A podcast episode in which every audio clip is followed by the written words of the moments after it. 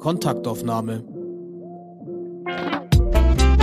Der Podcast des Bildungszentrums Nürnberg.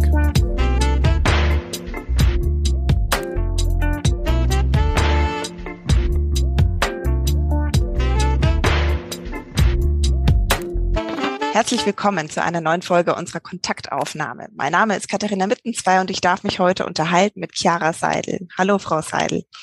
Hallo. Von meiner Seite aus ganz kurz und bündig, um Ihre Person vorzustellen. Sie sind promovierte Kunsthistorikerin und arbeiten als Kunstberaterin zwischen New York und Nürnberg. Voller Bewunderung für das, was ich gerade hinter Ihnen sehe, Frau Seidel, verraten Sie uns bitte, was Sie sehen, wenn Sie aus dem Fenster schauen. Hm, also wenn ich aus dem Fenster schaue, dann sehe ich, man würde sagen, Instagram-würdig. ähm, ein wunderbarer Ausblick über die Häuser von New York auf der linken Seite der Hudson River. Also das Schöne ist auch, dass man nicht nur Häuser über Häuser sieht, sondern ein bisschen Natur, die hier übrig geblieben ist, auch noch. Äh, auf der linken Seite der Hudson River und auf der rechten Seite ein ganz kleiner Fleck, wo ich sagen kann, ich gucke über den Central Park. Jetzt muss man natürlich fragen, wie kam das der Reihe nach? Sie sind in Nürnberg zur Schule gegangen, sind Kunsthistorikerin. Wie kam es, dass jetzt im, ich sag mal, 69. Stockwerk eines New Yorker Apartments sitzen? Ja, also ich bin deutsch-italienischer Herkunft. Also ich vereine zwei Welten in einer Person, die zwar sehr nah beieinander liegen, aber doch, wie wir alle wissen, sehr unterschiedlich von der Kultur her sind. Und ich glaube, das ist auch das, was mir schon so in die Wiege gelegt worden, dass ich mich für andere Kulturen interessiere und es für mich ganz natürlich kam, dass auch ich wieder woanders in eine andere Kultur reinkomme. Ähm, was die Kunst betrifft, ja, im Grundstudium da habe ich, oder beziehungsweise eigentlich muss ich noch viel früher anfangen. Ich, hab, ich bin in Nürnberg zur Schule gegangen. Ich hatte dort einen ganz tollen Lehrer, den ich viele Jahre später auch wieder getroffen hatte und dem ich sehr viel zu verdanken hat, der mich überhaupt auf die Schiene der Kunst gebracht hat. Und dann bin ich zu einer Kunst, auf eine Kunstschule gegangen, auch in Nürnberg und äh, habe das hab dort gelernt und habe eben die unterschiedlichsten Techniken gelernt, von Malerei über Zeichnung bis hin zu den verschiedensten Drucktechniken oder Fotografie in der Dunkelkammer. Das habe ich alles erlernen können und das fand ich wahnsinnig spannend. Aber ich muss sagen, zu diesem Zeitpunkt war ich ja so ausgebrannt vom Produzieren der Kunst, dass ich danach überhaupt gar nicht mehr künstlerisch tätig war und für mich aber in dieser Zeit festgestellt hatte, dass ich eigentlich an der Untersuchung an Kunst interessiert bin. Das heißt, das Schreiben, das Lehren, der Austausch über Kunst, das ist das, was ich äh, wahnsinnig toll finde und was, äh, wo ich sag, wo ich dann gesagt habe, da möchte ich weitermachen. Ja, und so kam es dann, dass ich mich für ein Kunstgeschichtsstudium in Wien eingeschrieben habe. Das heißt, mit 18 bin ich dann schon weggegangen aus Nürnberg für mich war das ganz wichtig. Ich wollte was anderes sehen. Ich wollte eine andere Umgebung haben. Und genau, und so kam es dann, dass ich dort studiert habe. Ich bin dann weiter nach Rom gezogen, habe dort noch weiter studiert. Ich habe Kunstgeschichte, Archäologie und später dann noch Museum Study studiert. Das heißt auch unterschiedliche Richtungen. Ich habe so ein bisschen meine Fühler ausgestreckt. Und in Rom, da war dann so der ganz große Punkt, wo ich wusste, das ist meine Spezialisierung in der Kunst. Ähm, das ist die Fotografie, also die Fotografie, die im 19. Jahrhundert die ganze Kunstwelt auf den Kopf gestellt hat. Und eigentlich ist es total witzig, weil jeder, der nach Rom geht, der denkt, ah, Michelangelo, Leonardo da Vinci und Sixtinische Kapelle. Und ich meine, ich habe mir das natürlich auch alles angeguckt, aber irgendwie Fotografie 19. Jahrhundert, das war das, was ich dann für mich festgestellt habe, was überhaupt nicht nach Rom passt. Bin dann aber wieder zurück nach Nürnberg und habe mich ganz neu in Nürnberg verliebt und habe Nürnberg ganz neu wieder für mich entdeckt und wirklich diese historische Wichtigkeit dieser Stadt für die Geschichte, für die Kunst und überhaupt alles. Und habe dann angefangen, neben dem Studium dort auch zu arbeiten und äh, habe gelehrt, habe Führungen gemacht im Gemeindeischen Nationalmuseum, im Stadtmuseum Fembo Haus. Also habe mich da sehr wirklich für die Geschichte der Stadt interessiert.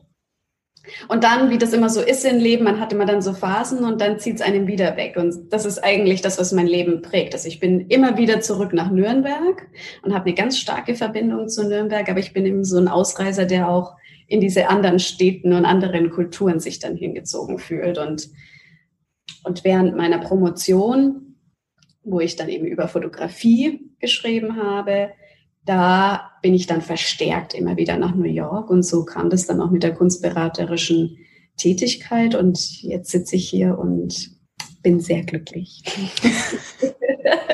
Das ist nicht schwer, Ihnen das zu glauben. Nochmal in, in die Richtung Museum zu gehen.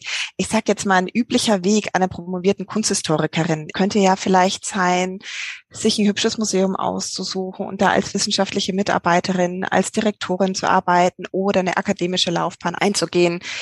Warum haben Sie sich dagegen entschieden? Oder wie ist, ist so die Entscheidung gekommen, ich werde Kunstberaterin? Das ist ja jetzt nun doch ein Beruf, der nicht zwangsläufig, zwangsläufig auf der Hand liegt da haben Sie vollkommen recht, das äh, stimmt und es ist eher außergewöhnlich, würde ich sagen. Ich habe natürlich auch damals viele Praktika im Museum gemacht und habe diese Landschaft für mich ausgekundet und versucht zu sehen, was es da denn alles für Möglichkeiten gibt. Denn ein Museum per se ist ja nicht nur, okay, ich arbeite im Museum und das war's, sondern auch in einem Museum, was eine große Institution ist, ja, da gibt es so viele verschiedene Dinge, die man da machen kann. Man ist ja nicht immer nur dann die Direktorin oder die Sammlungsleiterin, sondern man kann ja auch Impression Öffentlichkeit geben Provenienzforschung. Also da gibt es ja so viele verschiedene Dinge, die man dort auch machen kann. Dass ich mich dann aber für eine andere Richtung entschieden habe, das war gar keine bewusste Entscheidung im Sinne von, ich will jetzt Kunstberaterin werden, weil das Schwierigste ist auch dabei, wo kriegt man seine Kunden her? Sondern es ist eher etwas, was mir eigentlich in den Schoß gefallen ist oder was sich, Schoß gefallen hört sich vielleicht ein bisschen blöd an, aber es ist halt, es hat sich so entwickelt und irgendwann hat man sich dann gedacht, so, huch, äh, ich glaube, ich bin jetzt eine Kunstberaterin. Es war eher so rum. Ähm, aber man muss natürlich eine Affinität für den Kunstmarkt entwickeln, was eine ganz andere, ein ganz anderer Bereich ist als der akademische Bereich. Und ich meine, ich habe ja eine akademische Ausbildung, auch mit der Promotion und ähm, habe da Erfahrungen gesammelt, was immer gut ist und was immer hilfreich ist. Aber diese Affinität zum Kunstmarkt die hat sich eigentlich schon im Grundstudium herauskristallisiert bei mir. Also da bin ich schon mit dem Kunstmarkt in Berührung gekommen. Ich habe damals großes Glück gehabt, schon im zweiten Semester, also ich war noch ganz, ganz am Anfang. Da hatte ich ein Praktikum bei einem internationalen Auktionshaus in Wien. Und das war de facto eigentlich mein erstes Praktikum, das ich überhaupt jemals absolviert habe und dann eben gleich bei so einem internationalen Führenden. Und wie man sich vorstellen kann, hat es großen Eindruck bei mir hinterlassen und Spuren hinterlassen und führte dann schließlich dazu, dass ich später in Frankfurt nochmal für dieselbe Firma tätig wurde. Das heißt, ich habe schon immer so einen Hang zum Kunstmarkt gehabt und fand diese Welt absolut ja, faszinierend einfach und auch das, was die Menschen daraus machen. Also es ist ja jetzt nicht so, dass Kunst und Geld per se was miteinander zu tun haben. Es beißt sich ja eigentlich auch. Also dieses Konstrukt, das gebildet wird, dass man so einer Sache einen Preis gibt. Also für mich ist das abstoßend und anziehend zugleich. Und das ist, glaube ich, die Kombination, die so eine Faszination in mir auslöst. Wie geht das überhaupt? Wie, wie kann denn das sein, dass jetzt da so ein Gemälde dafür so und so viel verkauft wird oder Menschen bereit sind, das dahin zu? Und was bedeutet das eigentlich? Also das ist, glaube ich, das ist so der Kernpunkt, wo ich sage, wow, ich muss mehr darüber erfahren. Und die Frage ist, kann man das jemals beantworten? Kann man das jemals greifen? Ich glaube, das ist, das darf gar nicht die Frage oder die Ambition sein, sondern man muss es einfach nehmen für das, was es ist und diese mysteriöse Blase des Fasziniertseins genießen. Ja, Sie werfen da so ein ganz spannendes Thema in den Raum, also diese Spannung zwischen Preis und Wert der Kunst. Können Sie uns vielleicht diese Fragen, die Sie jetzt gerade selbst gestellt haben, auch beantworten? Wer bestimmt denn den Preis von Kunst und was ist der Unterschied zwischen Wert und Preis und gibt es ungerechtfertigte Preise? Darf man sagen, das ist, dieser Preis ist falsch? Ähm, wie können sich Preise verändern? Also ich glaube, es gibt generell kein richtig und kein falsch sondern es ist, was es ist und es ist das, was die Menschen draus machen und der Preis orientiert sich nach Angebot und Nachfrage und was Menschen bereit sind zu zahlen. Das ist ja das, was keinen Sinn macht. also das ist ja das. In vielen Bereichen. ja, also, so interessant einfach. Also wie, wie kommt es jetzt dazu? Aber dann muss man natürlich sagen, ähm, spielen natürlich viele Umstände eine große Rolle und man muss immer den Zeitgeist im Blick haben. Also was ist im Moment auch vielleicht Trend? Ja, Trend ist temporär. Was ist langfristig? Was für eine Wichtigkeit hat eine, hat vielleicht eine gewisse Phase oder auch ein gewisser Künstler oder eine Gruppe? Wie können das stellvertretende Personen sein für eine gesamte Entwicklung, für eine Bewegung, ein Movement? Ja, also ich glaube, das ist das. Und das ist auch das, was so das Schwierige am Kunstmarkt ist, dass man das, man kann das nicht lernen. Dass dieser Beruf Kunstberaterin, dafür geht man nicht zur Schule. Es ist kein Studium. Es ist nicht, ich äh, absolviere irgendwo einen Kurs und jetzt bin ich Kunstberaterin. So wie das ist, wenn ich jetzt, keine Ahnung, Medizinstudium mache oder wenn ich, äh, wenn ich Anwalt werden möchte. Ähm, sondern es ist ein stetiger Lernprozess. Und es ist eine sehr sich schnell bewegende, verändernde Welt, wo man immer dabei bleiben muss. Man muss immer am Ball bleiben, man muss immer gucken, man muss immer netzwerken, man muss immer mit Augen und Ohren offen äh, sein. Deswegen sage ich auch, dass mein Beruf oder der Beruf einer Kunstberaterin, das ist kein Beruf, sondern das ist ein Lifestyle. Mhm. Man hat kein Wochenende, man hat keinen Urlaub, sondern da vermischt sich Geschäftliches mit Privaten. Wir sind ja jetzt äh, relativ schnell in diese, diese Thematik der Kunstberatung gekommen und für mich ist das ein sehr, sehr neues Thema. Können Sie uns denn einmal beschreiben, wie so ein klassischer Tag aussieht? Wahrscheinlich haben Sie keinen klassischen Tag. Wahrscheinlich sieht jeder Tag anders aus. Aber beschreiben Sie uns doch mal, was morgen zum Beispiel passiert. Also morgen habe ich äh, was sehr Spannendes eigentlich. Das ist äh, witzig, dass Sie jetzt genau fragen, was morgen passiert. Ich habe im Moment ein ganz tolles Projekt in Upstate New York und äh, bin dort mit einem Sammler zusammen, der beginnt zu sammeln. Und das ist so die Nadel im Heuhaufen, weil normalerweise hat man mit mit Leuten zu tun, die normalerweise schon eine Sammlung haben und man erweitert die oder man verkleinert die oder man verändert sie oder da gibt es ganz, ganz viele unterschiedliche Dinge, die man äh, damit anstellen kann, je nachdem auch, was es für Bedürfnisse gibt. Aber mit jemandem komplett auf diesen neuen Weg zu gehen, zu sagen, das finde ich spannend, aber ich habe keine Ahnung. Und es gibt so viel, also wenn Sie sich vorstellen, wie viele Künstler und Künstlerinnen es da draußen gibt, wie viele Institutionen, wie viele Galerien. Wo fängt man an? Ja, klar, man kann natürlich auch auf eine Kunstmesse gehen, da hat man schon so ein bisschen die Creme de la Creme, das ist schon mal ein bisschen eingegrenzt, aber selbst auch da, das schafft ja kein Mensch. Und da braucht man jemanden, der einen so ein bisschen hilft, der so ein bisschen anleitet, aber eben nicht, und das ist das, was mir auch sehr wichtig ist in meiner Tätigkeit, ich höre zu. Ich rede, aber ich höre auch vor allem zu. Und es geht nicht darum, dass ich das, was mir gefällt oder was ich gut finde, jemand auf die Nase bin, sondern dass ich das rauskitzel bei einem Menschen, dessen Weg in die Kunstwelt. Denn ich bin der Meinung, jeder hat diese Verbindung. Es gibt ja auch viele Menschen, die sagen, also Kunst, damit kann ich gar nichts anfangen. Und das stimmt nicht. Ich glaube, jeder kann damit was anfangen und jeder hat einen Zugang zur Kunst. Die Frage ist nur, man braucht die richtige Person, die das ein bisschen rauskitzelt. Und das ist da so ganz, ganz spannend, denn ich gehe morgen eben zu diesem Kunden hin und äh, das ist ein bisschen, das ist ein größeres Projekt. Es wird eine neue Sammlung angelegt, es wird ein Haus gebaut. Das vermischt sich auch schon ein bisschen mit Interior Design.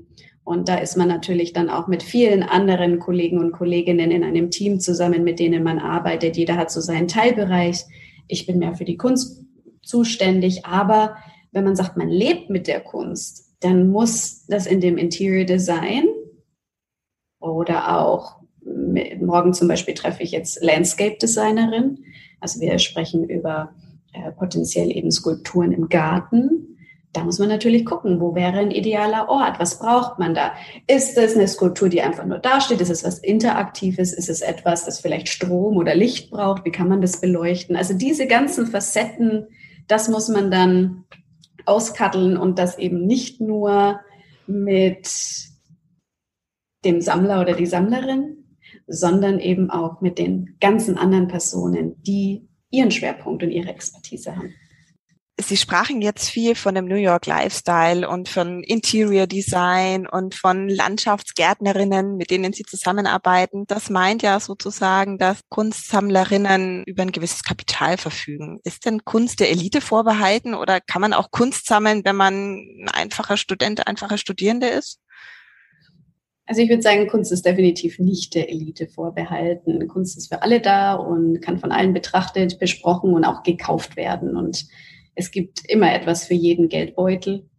Und ich finde in meiner Tätigkeit, was für mich auch spannend ist, ist nicht nur mit den absoluten Großverdienern zusammenzuarbeiten. Das ist natürlich eine tolle Sache, wenn man kein Limit hat oder man eben in einem sehr, sehr mehrstelligen Bereich äh, sich mit diesen Dingen umgibt. Das ist ja wahnsinnig attraktiv. Aber es ist auch für mich ganz wichtig und sehr attraktiv mit jungen Leuten zusammenzuarbeiten, die vielleicht sagen, ich würde gerne sammeln und Kunst, das finde ich ganz ansprechend, aber ich kann mir das gar nicht wirklich so leisten. Ich kann jetzt nicht einfach mal hier 50.000 Euro auf den Tisch legen für ein Werk, sondern vielleicht nur ein paar hundert Euro oder, keine Ahnung, 2.000 Euro.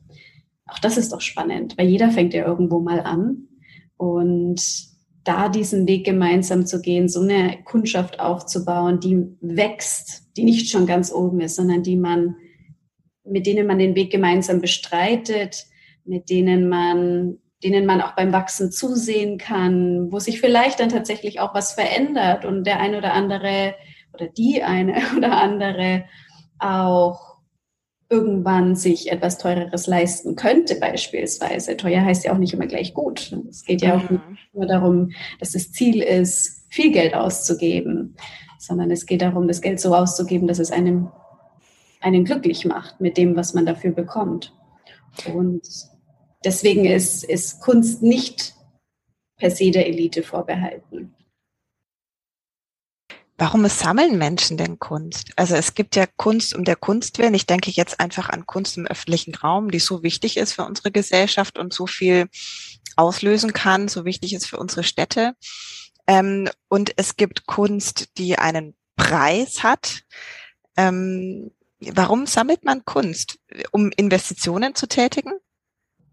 Es gibt ganz unterschiedliche Herangehensweisen und es ist eine absolut individuelle Sache. Es gibt natürlich die Kundschaft, wo ich sage, das ist, die würde ich eher als Investoren bezeichnen.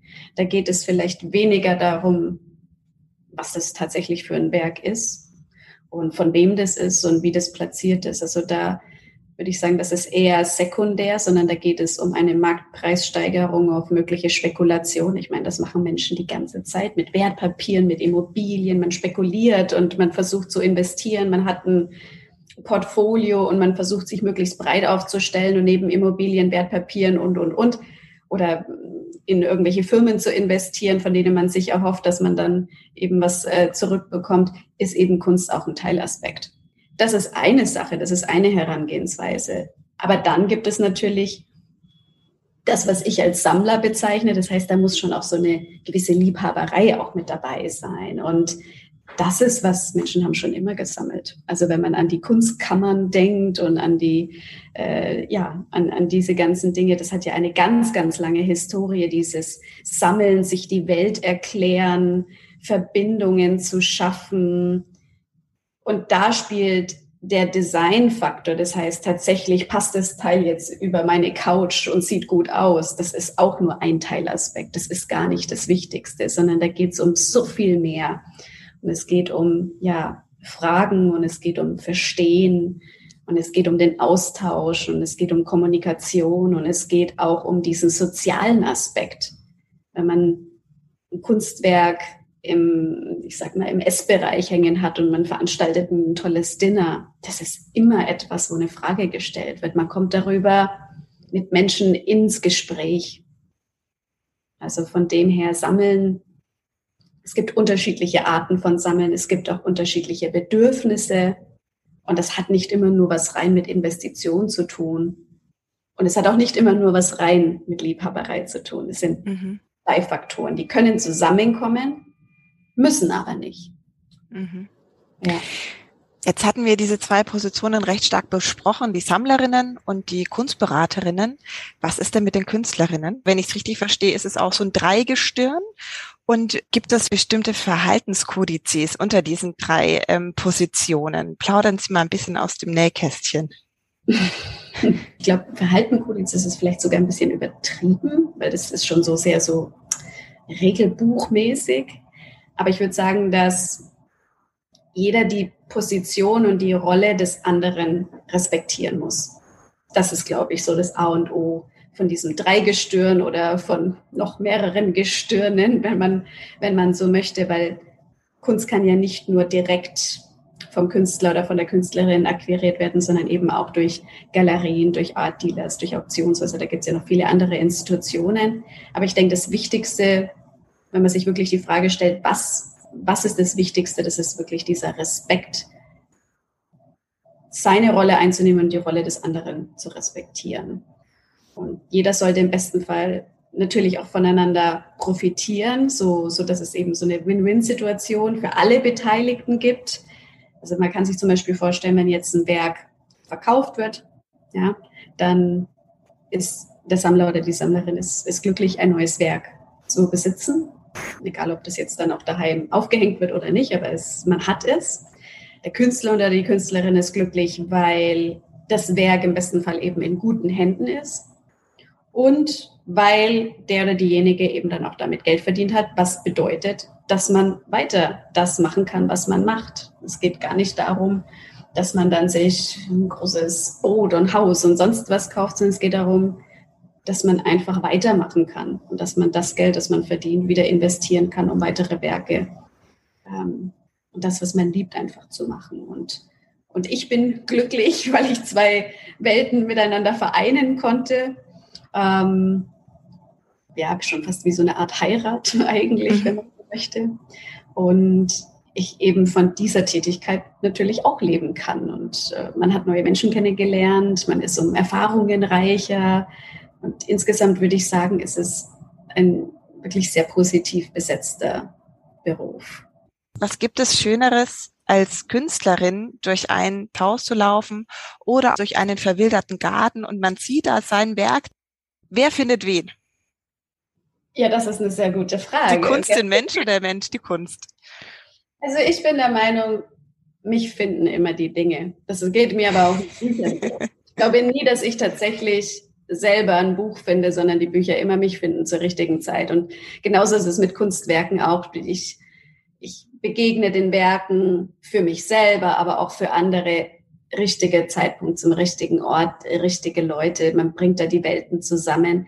Menschen und ähm, Mensch und Werk, die sich vielleicht gar nie begegnet hätten. Und das ist auch das, was ich so spannend an meiner Tätigkeit finde, dass ich zwischen zwei Welten bin, und ich die immer wieder vereine. Manchmal stärker, manchmal ist es auch nur so ein Momentum. Manchmal sind es gar nicht die Menschen an sich, sondern das überträgt sich auf dieses Werk, das ja auch stellvertretend für den Menschen sein kann. Das kommt auch wieder auf den Rezipienten drauf an. Aber für mich, also ich sammle selber auch, für mich sind die Werke stellvertretend für die Menschen, die ich auch in der Regel kenne. Also in der Regel, wenn man über zeitgenössische Kunst spricht, oder das ist jetzt, sage ich mal, für mich so, dann habe ich, ich lebe mit diesen Werken, ich lebe mit diesen Menschen, ich lebe mit dieser Energie, die ja auch in den Werken steckt und die sich auch verändern, wenn sich der Raum verändert, wenn sich das Licht verändert, wenn aber auch ich mich verändere, wenn ich mich anders fühle, dann verändern sich auch die Werke. Also man ist im Prinzip mit Kunst ist man eigentlich nie alleine. Das mhm. kann man so als Fazit oder so als Schlussfolgerung sagen, mit Kunst ist man nicht allein, man ist immer in Gesellschaft. Sie haben ja eine Website, die Website von CS Art Partners, und Sie empfangen Ihre Besucherinnen mit dem Satz Art is Communication. Was bedeutet denn Kunst für Sie ganz persönlich? Für mich ist die Kunst das Mittel, um mir die Welt zu erklären. Und das ist ein ganz innerer Drang und ein innerer Antrieb. Und das mit anderen Menschen zu teilen, das ist, glaube ich, das, was ich am schönsten finde. Egal, ob man, also jetzt nochmal zurück auf dieses, auf den Aspekt der Kommunikation. Also die Kommunikation ist ja das A und O im Leben generell, aber eben vor allem in der Kunst. Und die Frage ist halt nur, wie man kommuniziert. Und es gibt, wenn man jetzt bei Kunsthistoriker, äh, über Kunsthistoriker und Kunsthistorikerinnen nachdenkt, dann kommunizieren manche über Schrift, in schriftlicher Form, über Bücher, über Publikationen äh, oder es gibt welche, die eher das als Lehrtätigkeit machen oder eben ja Kommunikation als Kunstberaterin für mich mein Hauptwerkzeug. Ähm, eben auch ganz ähm,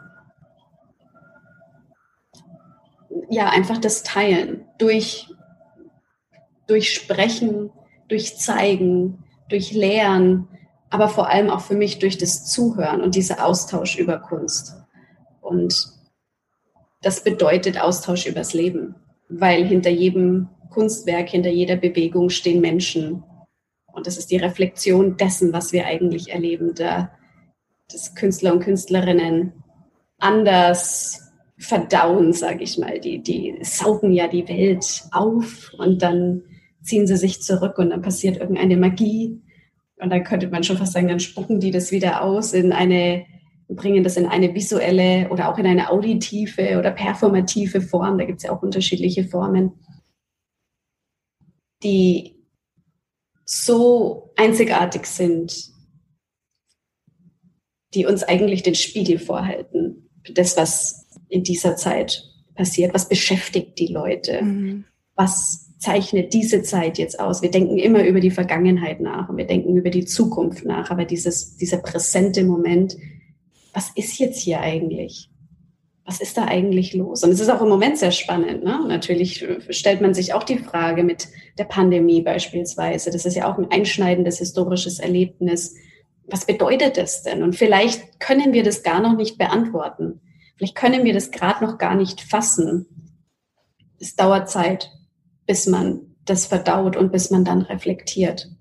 Mhm. Aber das ist, Kunst ist einfach essentiell. Und es ist ganz massiv wichtig, dass das gefördert wird und dass das, dass die Wichtigkeit dessen anerkannt wird. Wir können uns heutzutage sehr viel aus der Vergangenheit erklären durch Kunst, egal wie sich die Menschen gekleidet haben, was sie gegessen haben, Kriege, also all das, was passiert ist, worauf man ja heute sich auch dann beruft und daraus lernt, das als Anstoß nimmt. Also ohne die, sag jetzt mal, ohne die Gemälde, ohne die Aufzeichnungen, wüssten wir das ja alles gar nicht. Mhm. Genauso ist es, wenn man drüber nachdenkt, in 100 Jahren. Ja, in 100 Jahren, dann schauen auch vielleicht die Leute zurück und denken sich, ja, was ist denn das da gewesen? Pandemie, zwei Jahre oder vielleicht länger. Was war denn da 2020, 2021? Sind die Menschen da gedacht und gefühlt und die haben, ne, also das ist ja, man, man fragt sich ja immer, was, was war denn da los mit den Menschen? Was haben die, was haben die gegessen? Was haben die erfahren? Waren die glücklich? Waren die nicht glücklich? Und äh, wir sind so, äh, Masken. ja, und äh, sagen Sie, was, was denken Sie, die Menschen in 100 Jahren, die, die schauen sich ein Kunstwerk an aus dem Jahr 2020, 2021. Was sehen die Menschen? Wie ist die Pandemie geprägte Kunst? Ich weiß es nicht, was sie denken. Vielleicht denken sie sich, oh mein Gott, was haben die Leute denn da gemacht?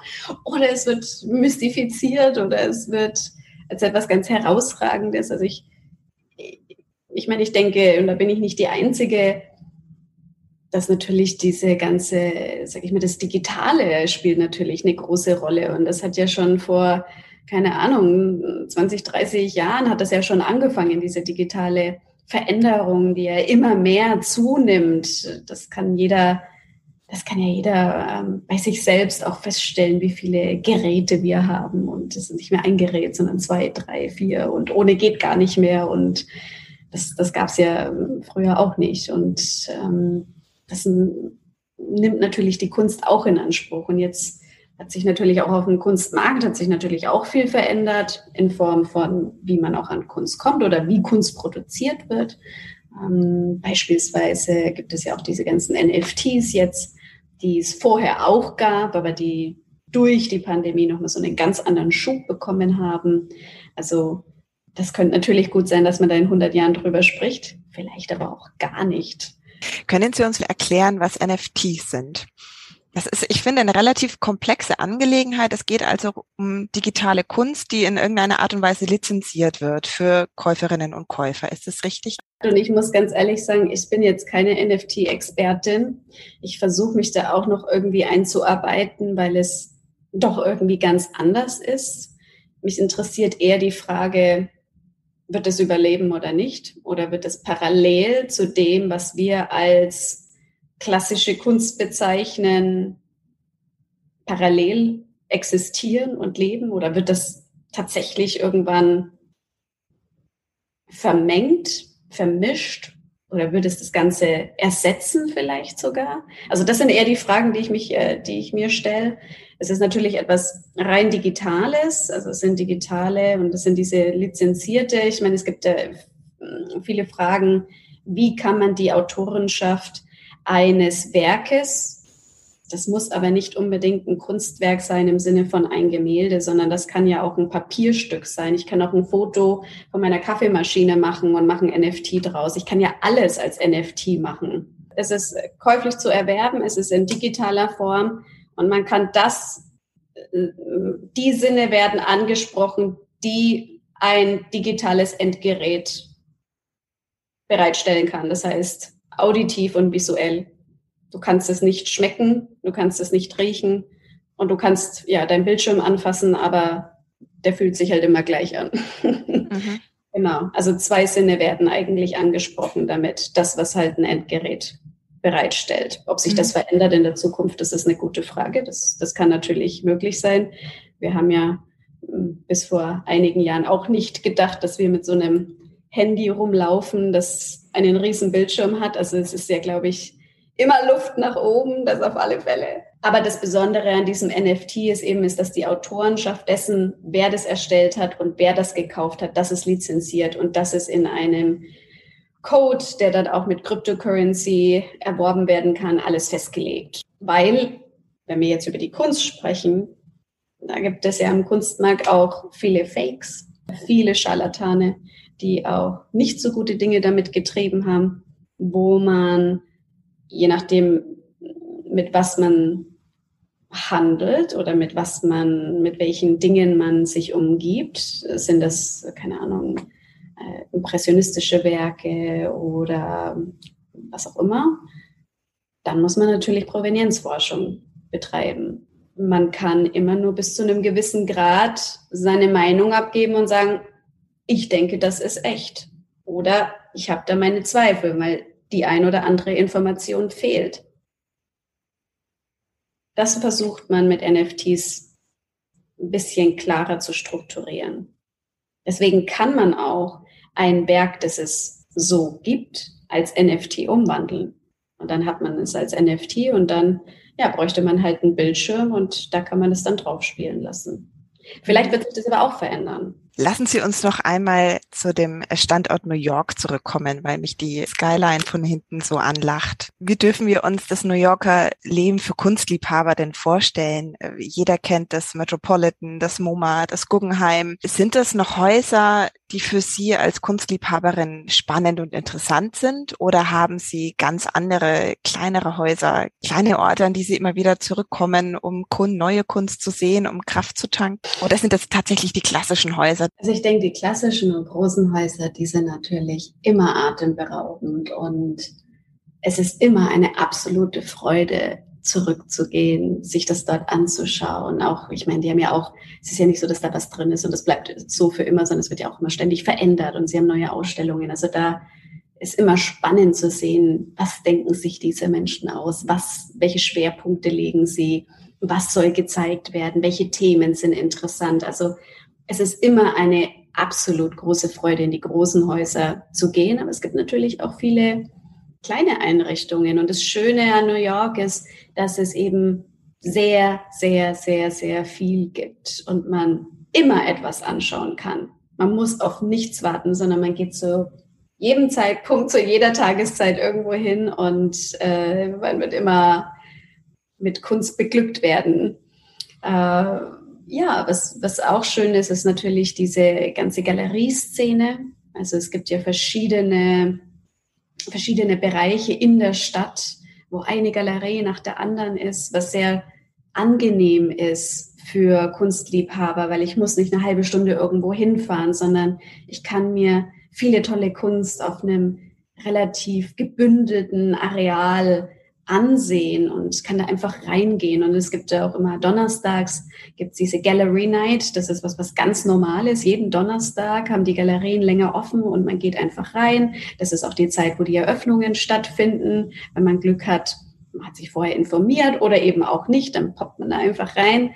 Äh, dann, dann ist da gerade eine Eröffnung, dann trinkt man ein Gläschen Wein, man connectet, man spricht ein bisschen mit den Leuten oder man guckt einfach nur zu und geht irgendwann wieder. Es ist so, alles ist in Ordnung. Man muss, man muss nicht unbedingt so gezwungenermaßen sich irgendwie bestimmt anziehen oder eine Eintrittskarte. Das braucht man alles nicht, sondern jeder ist willkommen und es ist total leger und offen und man darf es einfach genießen und ähm, ja, genau, das, also da, da zahlt man natürlich dann auch keinen Eintritt. Also wenn man ins Museum geht, das hat sich tatsächlich ein bisschen verändert in New York. Früher war das alles Suggested Donation, also man konnte so viel zahlen, wie man wollte. Das hat man dann irgendwann umgeändert. Jetzt ist es nur noch für die Residents, also die Leute, die hier leben und für Studenten und diese ganzen Ausnahmen. Aber alle anderen, die müssen einen gewissen Beitrag dann zahlen. Das hat sich äh, leider verändert. Ich fand das eigentlich immer ganz schön, dass das so für alle offen war. Mm. Aber ich würde sagen, die Mischung macht's in New York. Man hat diese großen, tollen Ausstellungen, absolut überwältigend. Und dann hat man die kleine Galerieszene oder eben auch viele, ja, viele andere Institutionen mit unterschiedlichen Schwerpunkten. Mit Schwerpunkten auf Frauen in der Kunst, mit Schwerpunkten auf regionale Künstler und Künstlerinnen. Ähm, es gibt ein, ein Museum, da geht es um Kulinarik und Kunst. Auch sehr spannend. Also man, man sieht da so ganz andere, hm, ja, so ganz andere Themenbereiche, was man alles so mit Kunst noch machen kann, worüber man vielleicht gar nicht so drüber nachdenkt, sondern ganz fernab vom Klassischen. Und was kann Kunst denn überhaupt noch alles sein? Genau. Das heißt, Sie haben heute Abend auf jeden Fall schon was vor. Ja. ähm, und jetzt noch ein kurzer Flug über den Teich. Also Sie sind ja auch ähm, Nürnbergerin. Sie haben auch eine Wohnung in Nürnberg, arbeiten projekthaft, teilweise in Nürnberg. Sie sind ja auch ähm, Dozentin bei unserem Bildungszentrum. Fiese Frage. Was ist denn Ihr Lieblingshaus in Nürnberg?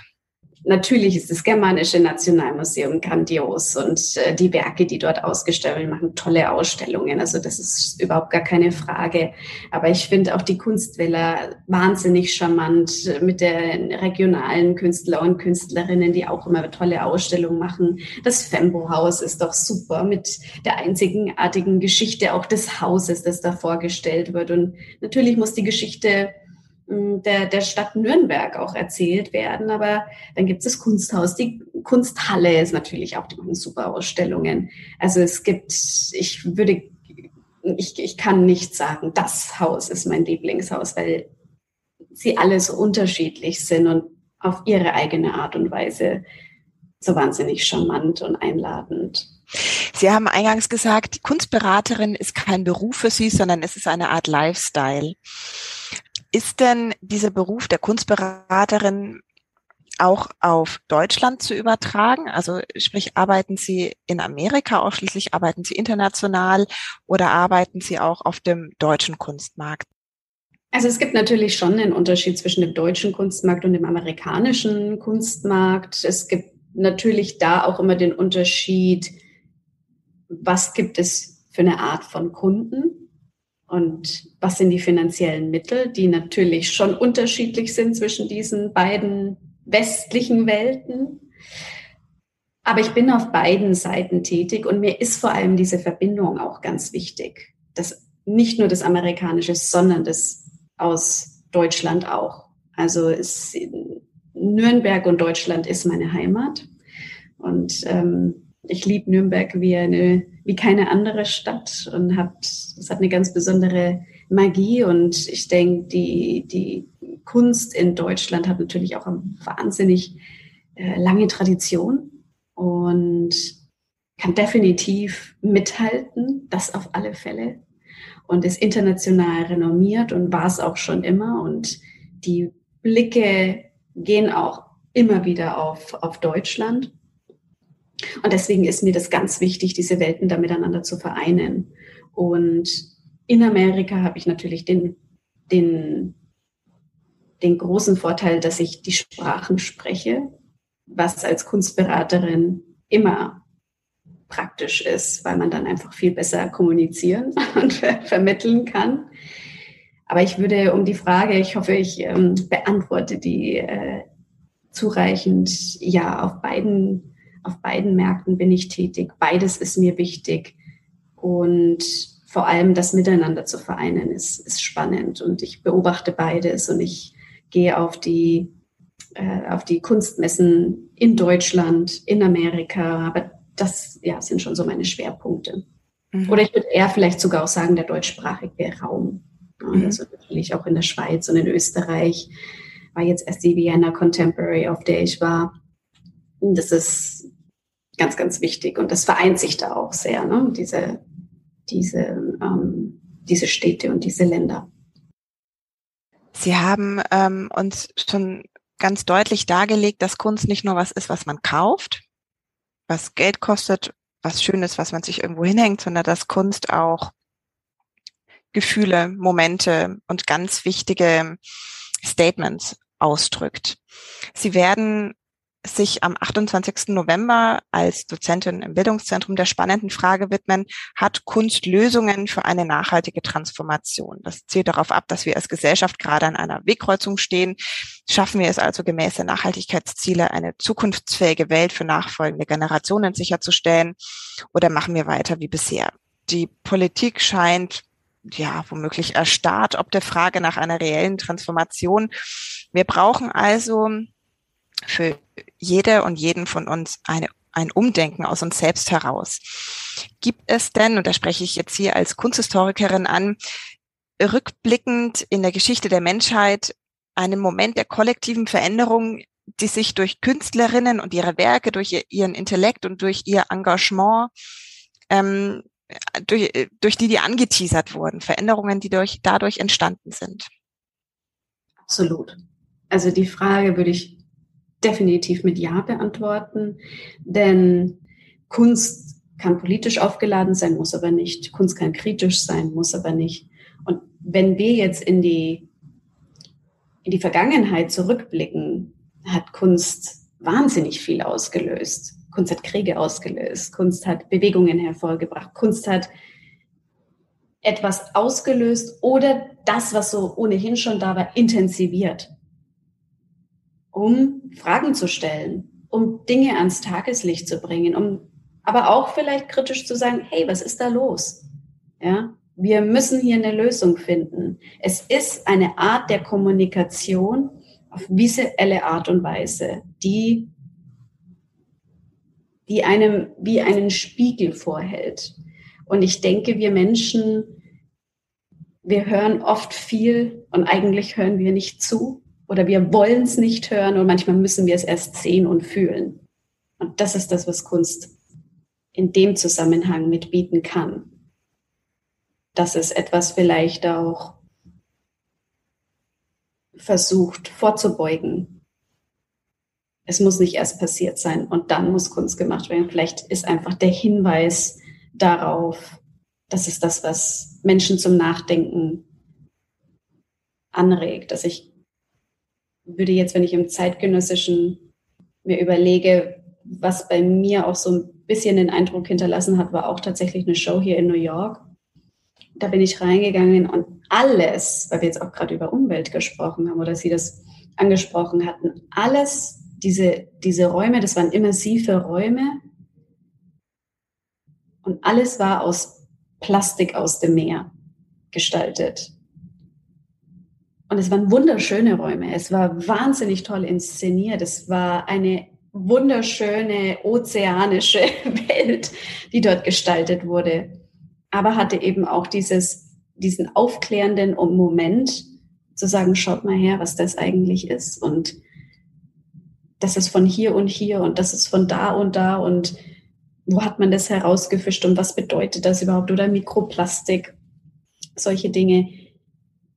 Das hinterlässt einen Eindruck, das ist ein Gefühl, das ist ein, da ist man fasziniert und geschockt zugleich. Und ich denke, das ist eben der große Vorteil an Kunst, was man auch heute machen kann. Und in der Vergangenheit hat Kunst auch sehr viel natürlich ausgelöst, gar keine Frage. Sie widmen sich noch einem anderen Thema sehr verstärkt, und zwar den künstlerischen weiblichen Positionen der Gegenwart. Ähm, Sie sagen nämlich, dass zwar die Akademien, die Kunstakademien voll weiblicher Absolventinnen sind, die dann aber letztlich auf dem Kunstmarkt kaum mehr zu finden sind oder wenig vertreten sind. Woran liegt das Ihrer Meinung nach? Hm.